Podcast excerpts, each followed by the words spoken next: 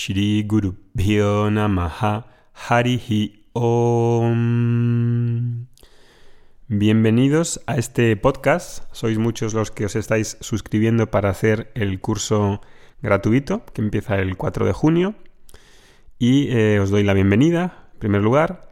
Y este podcast es un modo de reflexionar en el día sobre los aspectos cotidianos de la vida diaria usando las enseñanzas del Vedanta, de la filosofía del yoga y de la cultura védica. Si queréis recibir los podcasts anteriores, tenéis un link abajo en el eh, enlace de, que tienes de WhatsApp. El tema que voy a hablar hoy, en este episodio número 7, son la fuerza y el acogimiento. Bien, vamos allá.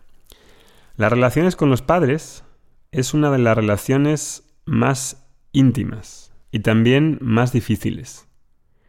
Para muchas personas es incluso una relación que se decide abandonar porque piensan que puedo descartarla o puedo olvidarla.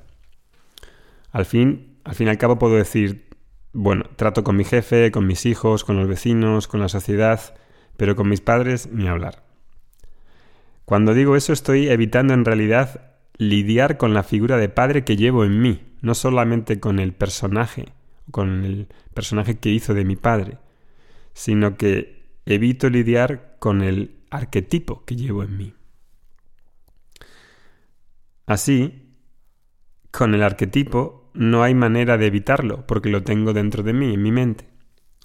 El arquetipo del padre representa la energía yang, la energía de la fuerza, y la madre representa la energía yin, el acogimiento, la receptividad, la comprensión. Esas energías, yang y yin, son transportadas por los padres. Y el proceso de adquirir yang y yin es diferente. Por ejemplo, una persona que sale fuera de su casa, de su familia, a ganarse la vida y trabajar, es un proceso de yang, de ganar fuerza. Cuando estoy en la familia, vivo dentro de la familia, no tengo necesidad de protegerme porque ya hay alguien que me protege. En las sociedades más antiguas, los adolescentes les llevaban al bosque de una manera deliberada. Si os acordáis en la película 300, el hijo de un soldado espartano era llevado al bosque durante un tiempo sin ningún tipo de protección para ver cómo se las apañaba y cómo sobrevivía, de tal manera que ese niño, adolescente, adquiriese la fuerza para poder hacer su función en la sociedad como soldado, en el caso de los soldados.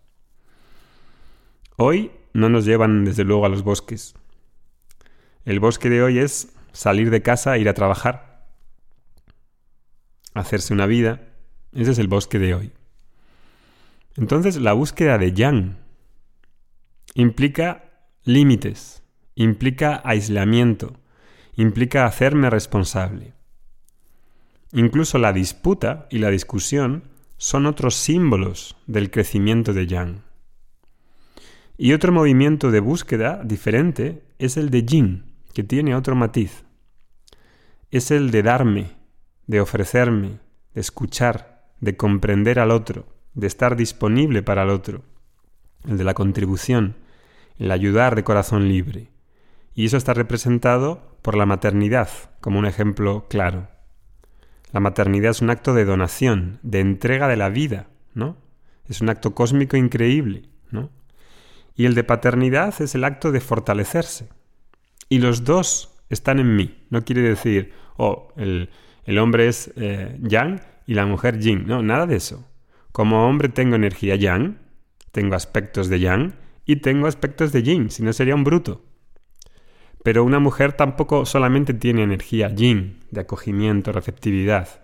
También tiene que crear fortaleza. Si no se queda, imagínate, llorando todo el día. Entonces, cuando somos pequeños, como ejemplo, encontramos que la madre y el padre están tratando, cada uno de su manera, cómo aumentar el yin y el yang del niño. El padre le suele decir, bueno, déjale que aprenda y se busca la vida. ¿No? No está mal que, lo pase un poco mal y se dé cuenta de las cosas. Energía yang, energía de, aislamiento, de crear fortaleza, que no es energía yin. y que es un proceso de apartarse, de aislarse. Desde luego no es de entrega. Al mismo tiempo la madre podría decirle, hombre, acompáñalo hasta la parada, no lo dejes solo si todavía es un niño. Energía yin. Aunque para algunas madres llaman niños a los hijos de 40 años. Entonces el niño necesita de las dos energías. Si solo se le da yang, entonces le estás maltratando. Si solo se le da yin, hay un sofocamiento. Y precisamente a nivel individual, en mi interior, he de reequilibrar esas dos energías, he de reconstituirlas. Tengo esas dos energías, sea hombre o sea mujer, y las dos han de estar en equilibrio. Como si tuviese que hacer las paces con el padre y la madre interior de arquetipo que llevo dentro. La figura del protector y la figura del acogimiento y necesito tener esos dos arquetipos en equilibrio dentro de mi mente. No puedo estar, obviamente, todo el día empujando, motivándome, eh, energía yang. También necesito acogerme, aceptarme, tolerarme, cuidarme. En el día a día, no es una cuestión así como de un ideal futuro, en el día a día. Hay a veces que voy a necesitar empujarme, por ejemplo, si voy a correr y tengo que correr dos kilómetros, la mayor parte de las veces tengo que empujarme, motivarme como si fuese un coach, como si fuese un entrenador. Y, dijera, bueno, venga, vamos a ver, vamos a avanzar un poco más. Avanzas hasta que llegues hasta la playa. Hay días que a lo mejor estoy tan cansado que no puedo empujarme, tengo que acogerme y decir, tratarme mejor sin machacarme. Energía yin.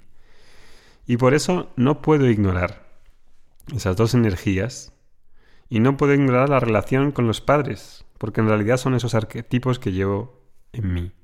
Y este trabajo lo puede hacer a nivel terapéutico, con otros padres y con otras madres, lo puede hacer aquí también, con las enseñanzas de yoga, etcétera, de la cultura védica.